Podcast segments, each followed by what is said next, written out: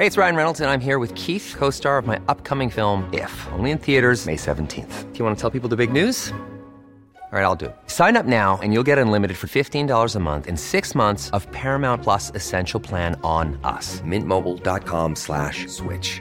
Upfront payment of $45 equivalent to $15 per month. Unlimited over 40 gigabytes per month. Face lower speeds. Videos at 480p. Active Mint customers by 531.24 get six months of Paramount Plus Essential Plan. Auto renews after six months. Offer ends May 31st, 2024. Separate Paramount Plus registration required. Terms and conditions apply if rated PG.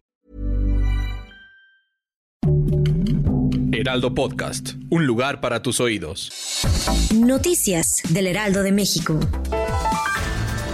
Cinco viviendas fueron arrastradas por un deslave en el municipio de Unión Juárez, en el estado de Chiapas. De acuerdo con las autoridades locales, una persona perdió la vida en el lugar. Las brigadas de protección civil de Chiapas, del Ejército Mexicano y de la Guardia Nacional continúan las labores para buscar a las dos personas más que quedaron atrapadas en sus viviendas.